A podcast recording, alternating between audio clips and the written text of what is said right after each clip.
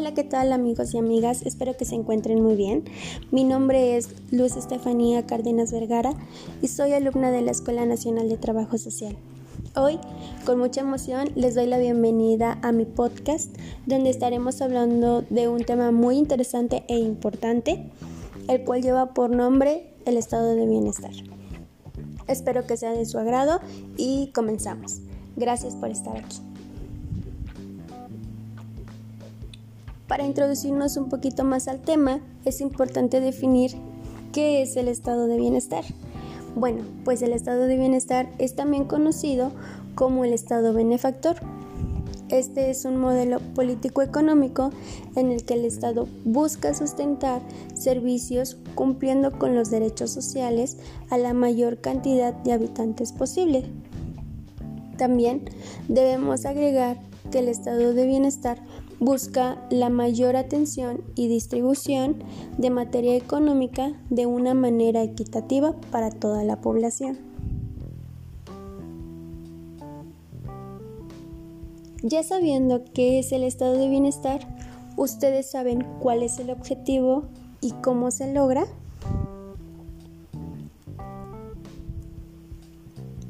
Bueno, pues el objetivo del estado de bienestar será lograr el máximo bienestar general y esto lo va a poder lograr a través de acciones tales como la educación gratuita, la salud pública, seguros de desempleo, entre otras cosas.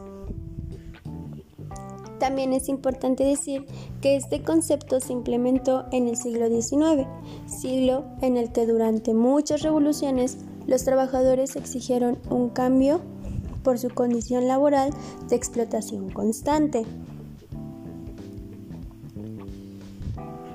Continuando sobre el tema del estado de bienestar y ya sabiendo qué es y cuál es su objetivo y cómo lograr ese objetivo, es necesario hablar sobre su origen, porque este será un punto principal para poder entender por qué y para qué se genera este estado de bienestar.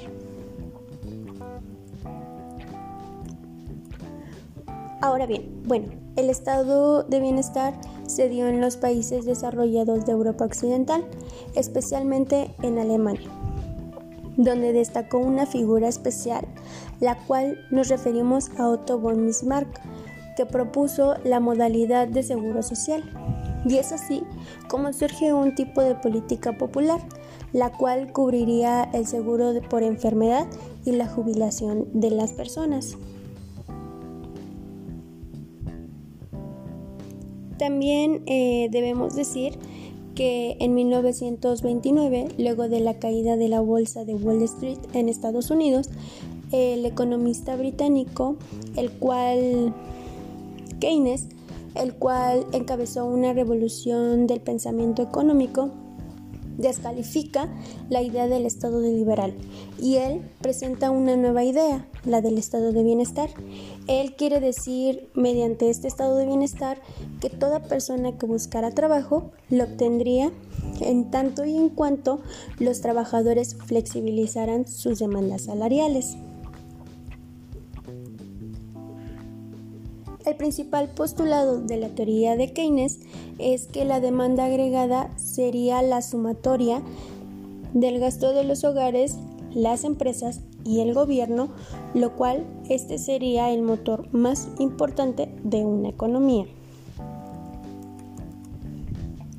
Asimismo, Keynes sostenía que el libre mercado carecía de mecanismos de autoequilibrio que lleven al pleno empleo en este punto, los economistas keynesianos justificaron la intervención del Estado mediante políticas públicas, estas orientadas a lograr el pleno empleo y la estabilidad de los precios. Y es así como la tarea de hacer crecer el producto recae en el Estado. A todo esto, según la teoría keynesiana, la intervención estatal es necesaria para moderar los auges y las caídas de la actividad económica, es decir, del ciclo económico. Ahora bien, ya sabiendo su origen, qué es y su objetivo, es importante eh, este, dar las características que distinguen a este estado de bienestar. Y bueno, pues para empezar, eh, una de las principales características es que el Estado benefactor se caracteriza por otorgar dos grandes pilares fundamentales, en este caso la educación y la salud pública y gratuita. De igual forma, otorgando prestaciones a aquellas personas que poseen capacidades diferentes, tales como subsidios o pensiones por invalidez. Otras características que podemos hacer mención respecto a este estado de bienestar son que la intervención del Estado en la economía es alta, ya que fomenta el consumo interno con el objetivo de estimular la producción de puestos de trabajo y también fomenta el desarrollo de ciencia y cultura en la población.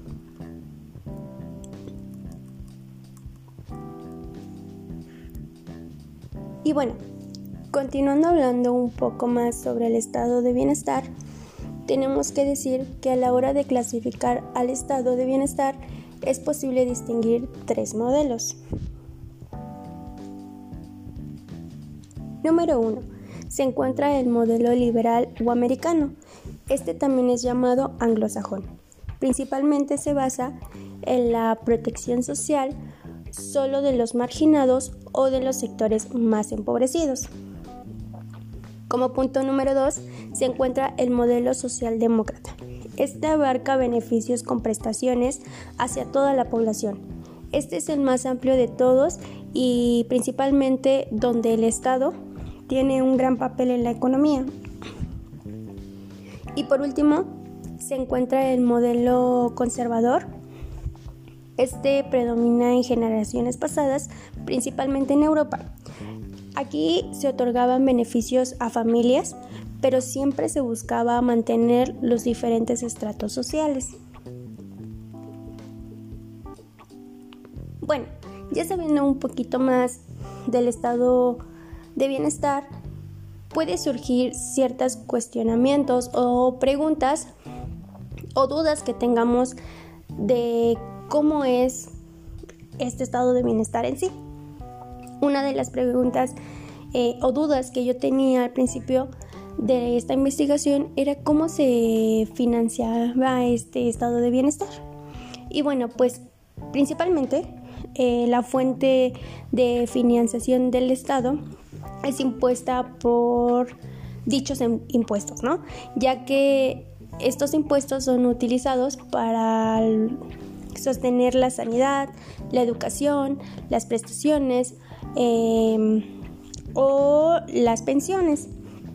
Aunque no siempre es así, ya que en cuanto más dinero ingrese a un Estado, pues mejor serán los servicios que pueda ofrecer este Estado a la población. Y bueno, pues a todo esto y a todo lo que hemos llevado eh, respecto al estado de bienestar, la cuestión de por qué a mí me surgió este tema o por qué se me hace muy importante. Porque a mí me interesa saber cómo es que este estado de bienestar se desarrolla en mi país, en México.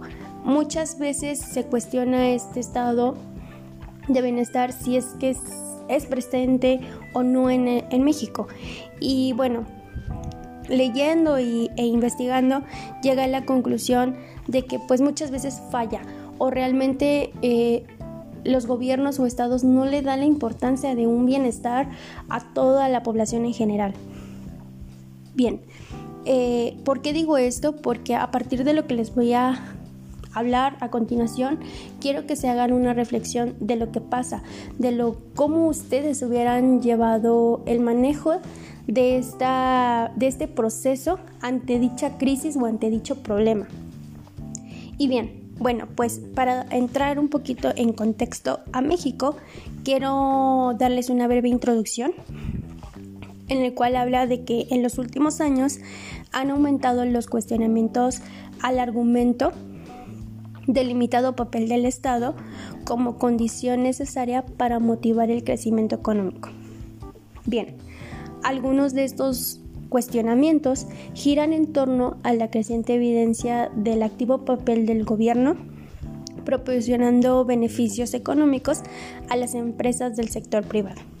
Los beneficios otorgados a las empresas, ya sean subsidios, ayudas estatales, estímulos fiscales u otros beneficios en especies, no son necesariamente perjudiciales, pues se asume que promueven el crecimiento económico y la creación del empleo.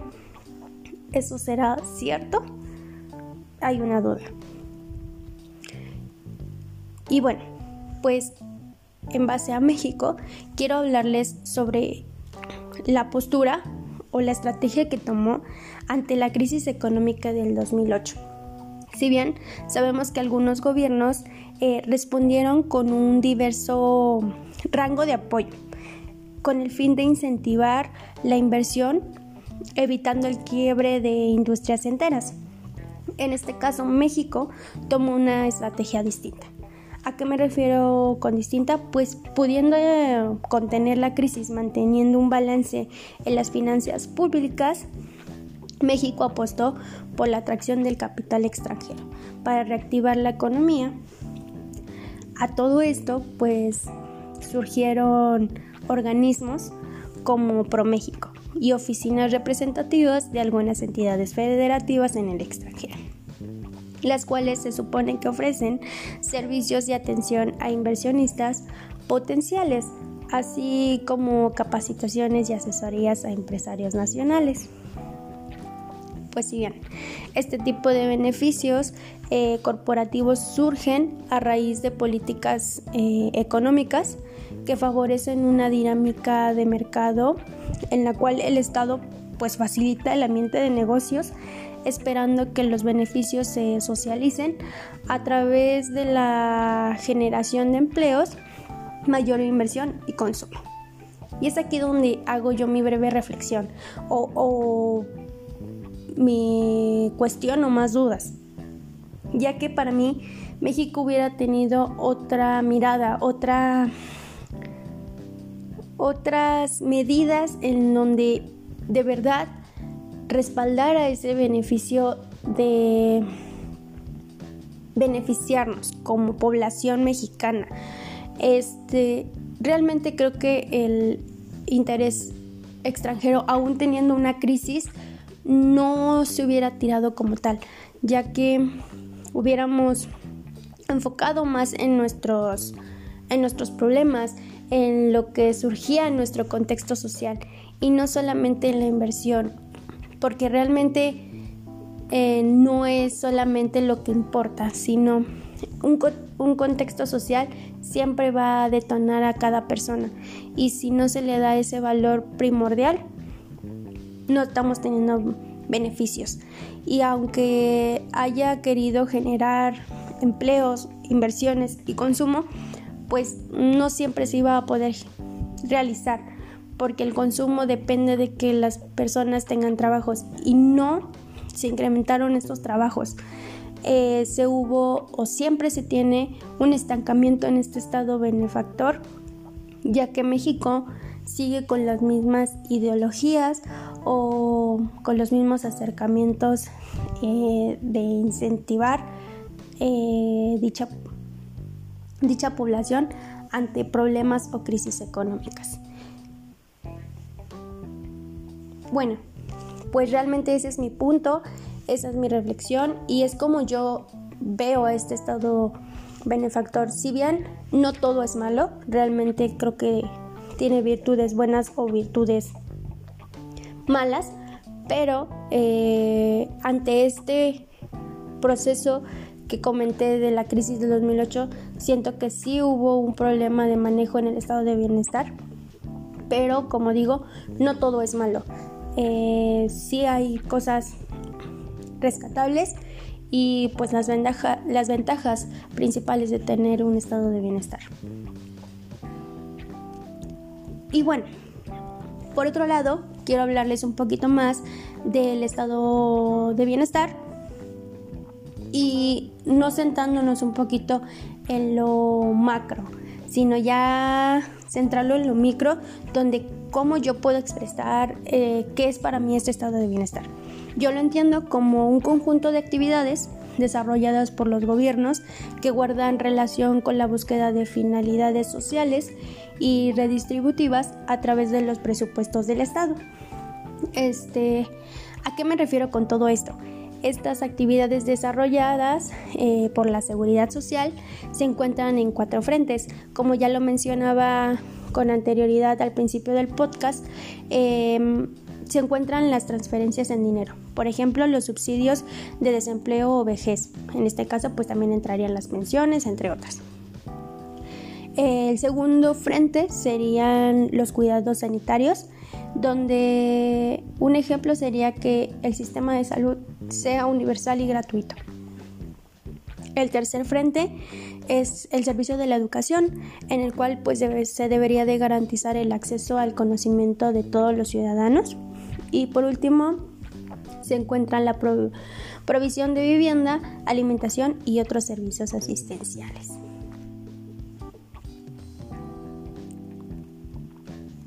Ahora bien, pues ya llegando a la recta final de este podcast, quiero decirles que el estado de bienestar pues también suele recibir críticas. Como yo comentaba al principio, mi crítica ante el estado de bienestar de México, que se representa en México, pues este estado de bienestar en, los, en la década de los 70 también tuvo sus críticas, ya que algunos economistas acusaban irregularidades en la administración del Estado, evidenciando que tenían demasiados gastos fijos y que no se veían reflejadas las inversiones de los recaudos en los servicios públicos. Esas fueron una de las críticas. Por otro lado, otra crítica es que se proponía que el Estado solo debía intervenir en lo mínimo e indispensable de manera gradual el concepto del estado de bienestar, pues ante eso pues fue perdiendo credibilidad. Y pues lamentablemente o beneficiariamente, depende de los criterios, de los puntos de vista, pues dio paso a nuevos modelos neoliberales. Y bueno, pues ese es otro tema Mm, amplio, pero pues eso yo lo dejo a su pensar, a su reflexión. Mi tema siento que fue muy importante porque da el paso a siguientes modelos, ¿no? Entonces, yo sí quisiera que se pusieran a reflexionar, a que viéramos de que qué está pasando con el estado de bienestar. ¿Realmente se cumple? ¿Realmente no se cumple?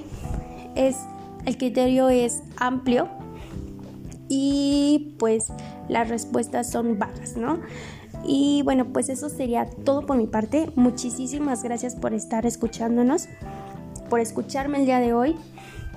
Y pues nos vemos en otra sección y espero que tomen con gran interés e importancia este estado de bienestar. Gracias y nos vemos en la próxima.